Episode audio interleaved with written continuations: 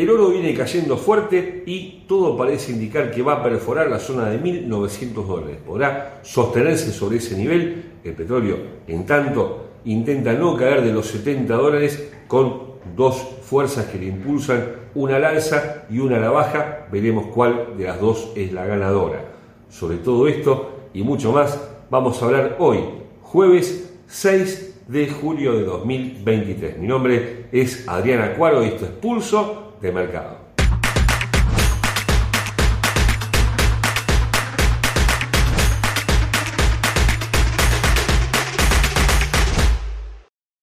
Antes de continuar con nuestro análisis, te recordamos como siempre que nuestros videos son de carácter meramente educativo y que ganancias pasadas no garantizan ganancias futuras. Los mercados financieros han ingresado en una inusual etapa de calma, pero esto generalmente antecede a un periodo mucho más turbulento. Lo que estamos viendo en estos últimos días es una inusual quietud en los activos principales con un dólar que no logra estabilizarse como ganador o como perdedor de forma unánime ante las monedas principales y ante las materias primas. Así vemos como el euro, la libra esterlina y el yen observan comportamientos disímiles entre sí y esto habla de una cierta incertidumbre en los mercados de cara a lo que viene. Claro, lo que viene es complicado porque, por un lado, los bancos centrales siguen anunciando aumentos de tasa de interés para paliar una inflación que se ha ido de las manos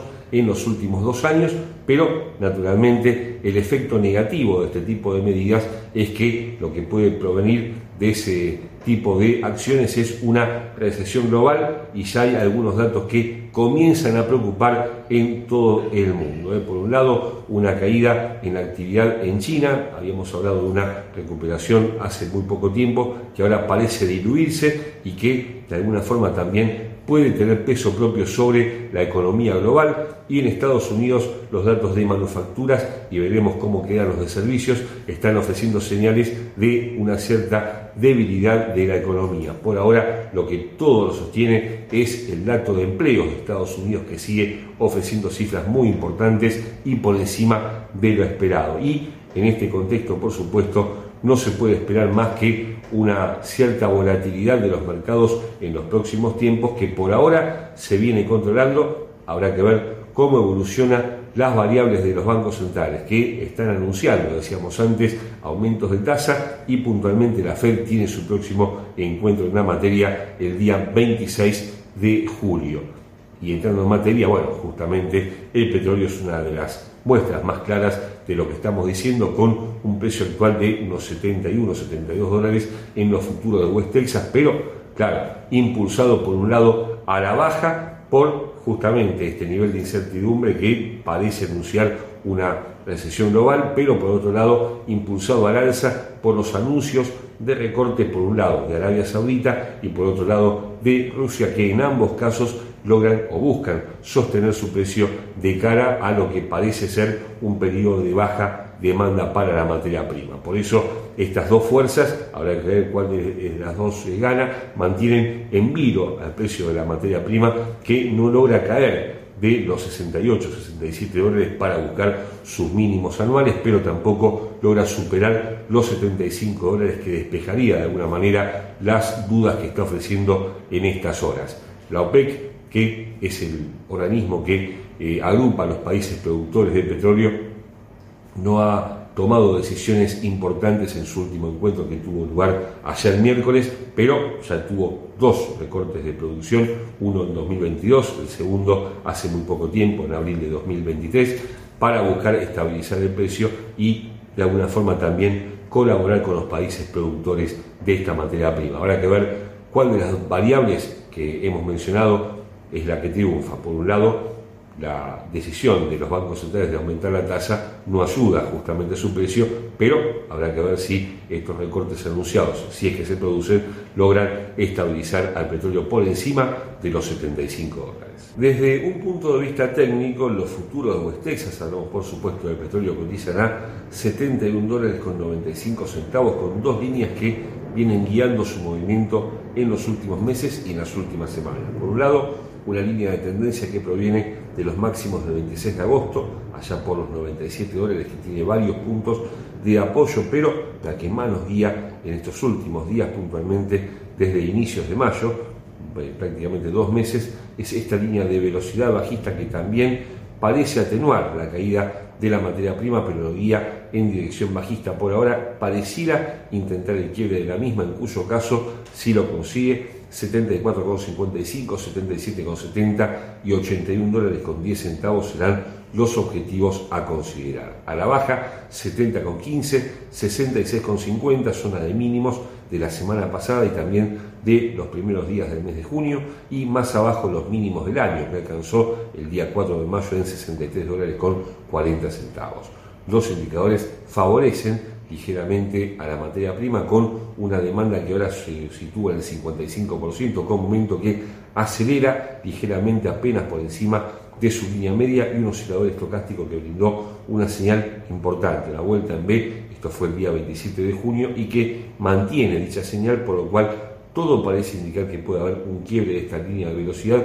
para comenzar a buscar nuevos objetivos durante las próximas sesiones. Al igual que la mayoría de los metales, la onza de oro se ha movido en forma cautelosa en los últimos días y por ahora no hay pistas de que esto vaya a cambiar en forma sustancial.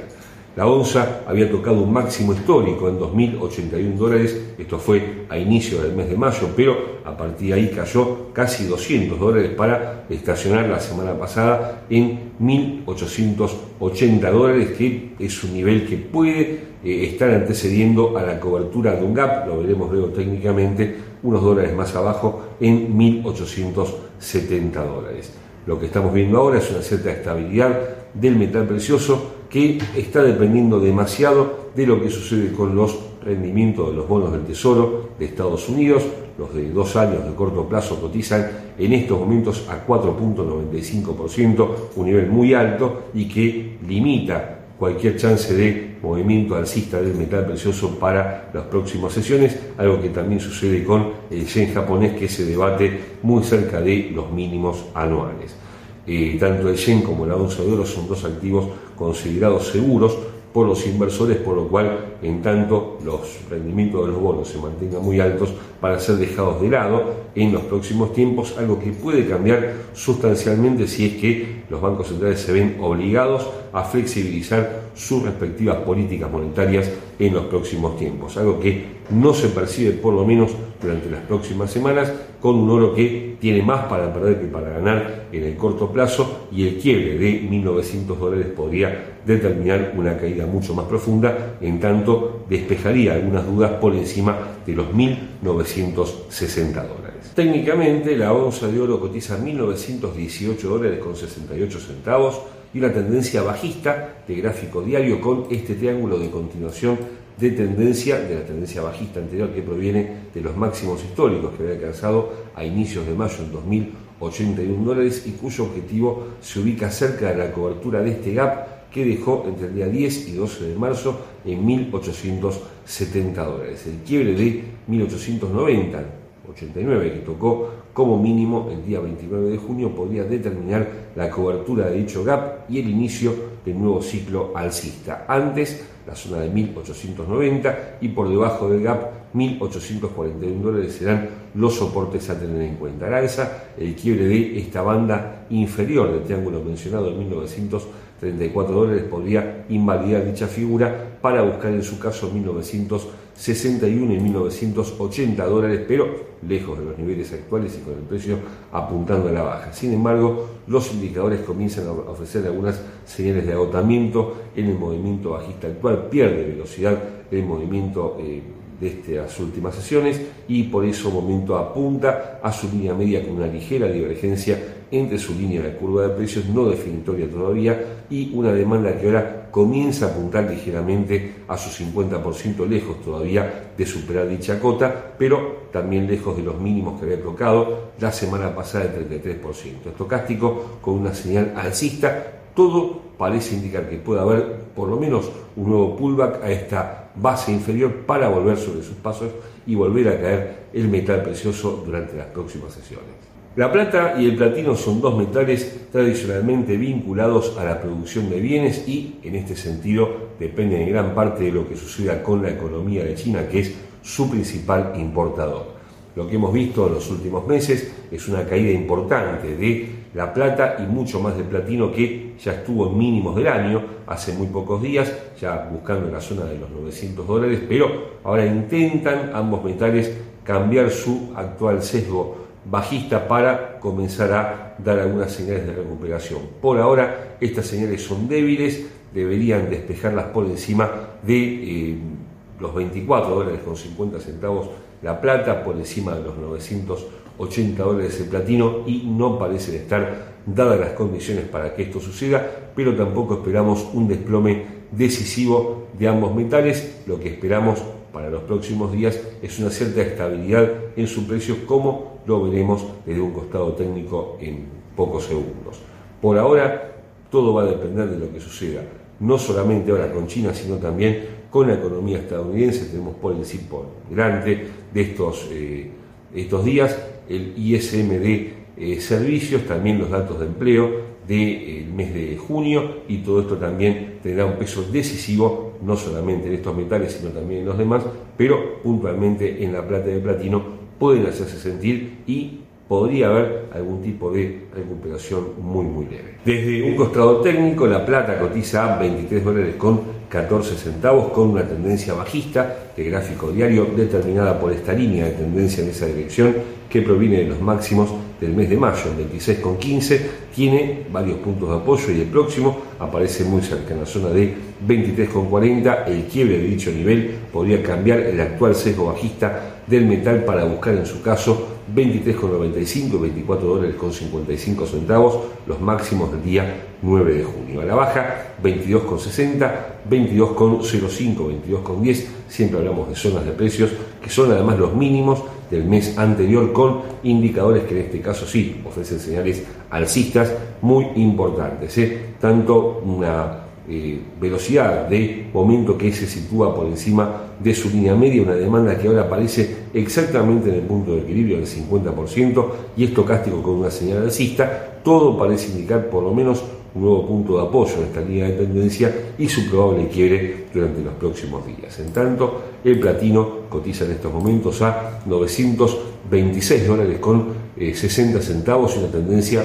220 dólares con 60 centavos y una tendencia que se mantiene bajista en el gráfico diario con dos líneas de tendencia. Una que no es de tendencia todavía, en verdad, le falta un punto de apoyo que obtendría al tocar 960 dólares, la segunda sigue, ya tuvo varios puntos de apoyo y un quiebre que determina un movimiento alcista para las próximas sesiones, en cuyo caso 954, 973 y 985 dólares serán las zonas a tener en cuenta. La baja, 910, 890, que considerar que 910 son los mínimos de febrero, que no toca hace mucho. El metal, mire, está en un mínimo que no alcanzaba desde el 20 de octubre de 2022, esto fue la semana pasada, esta semana pareciera tener un auge un poco más importante en su precio, debajo de ambos niveles 867 dólares. Y los indicadores también apuntan al alza, en este caso con una demanda que aparece ahora lejos de la zona de eh, los mínimos que había tocado el 22% a fines del mes pasado y aparece ahora con un RSI en 33.5%, lejos por supuesto de su punto de equilibrio, momento que apunta justamente a su línea media, confirmando una ligera divergencia que existía entre su línea y la curva de precios que está dando justamente un efecto alcista de precio y con un estocástico que brinda una señal alcista totalmente confirmada. Todo en conjunto parece apuntalar un movimiento favorable a la metal durante los próximos días. El gas natural parece haber tenido su periodo de auge hace muy pocas semanas cuando apuntaba a los 3 dólares, pero ese eh, ciclo parece estar finalizando. ¿eh? Ya cotiza apenas por encima de los 2 dólares con 60 centavos y técnicamente está para volver a caer en los próximos días. Por supuesto, desde un punto de vista de las noticias no se han producido novedades importantes que eh, generen o que produzcan un movimiento demasiado decisivo, pero sí evidentemente la demanda de gas ha caído en todo el mundo, estamos en el periodo de verano en el hemisferio norte, Europa tiene todas las medidas tomadas para mantener abastecida su capacidad y todo eso redunda en una caída de eh, la demanda justamente de gas que lo lleva a la baja. De todas maneras, se ha movido poco eh, esta materia prima en las últimas eh, sesiones, en los últimos meses no ha superado 1,90, pero tampoco ha podido con 2,90, un rango de precios muy muy estrecho, tal vez más acorde a su comportamiento tradicional. Hay que acotar que había estado por encima de los 10 dólares a mediados de 2022, había llegado a un máximo de 15 años, pero todo eso tuvo que ver también con el conflicto bélico en Europa del Este, que si bien no ha finalizado, no ha dado señales de agravamiento en los últimos días, por eso también eso explica el movimiento acotado que presenta la materia prima en estos últimos días, que puede extenderse este periodo de calma a la semana próxima. Desde un punto de vista técnico, el gas natural cotiza 2 dólares con 58 centavos y una tendencia alcista de gráfico eh, diario con esta línea de tendencia que proviene de los mínimos que había tocado el día 2 de junio en la zona de 1 de 2 dólares con 0,5 y tiene varios puntos de apoyo, justamente en estos momentos se apoya el precio en dicha línea de tendencia y el quiebre de la misma cambiaría su actual sesgo alcista para la próxima semana. En ese caso, 2,35, 2,15 y 1,91, 1,90, zona de mínimos del año que alcanzó a fines de marzo y principios de abril, serán los soportes a tener en cuenta. Al alza, la zona de 2,70, que es el quiebre de esta línea de tendencia bajista muy cortita que proviene de los máximos del día 26 de junio con varios puntos de apoyo intermedios, determinará un movimiento alcista posterior con objetivos en 2,95 los máximos del día 3 de marzo y 3,20 pero lejos del nivel actual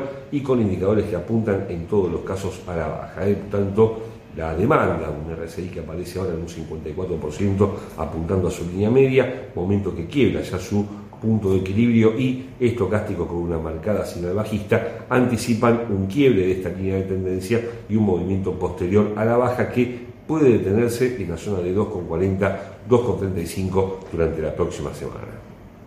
Y esto es todo por el momento. Los esperamos durante toda la próxima semana con nuestros compañeros de equipo hablando de Forex, de divisas, de acciones, de índices bursátiles y por nuestra parte volvemos con más materias primas el próximo jueves. No olvide suscribirse a nuestro canal. ¿eh? Muchas gracias por ver Pulso de Mercado.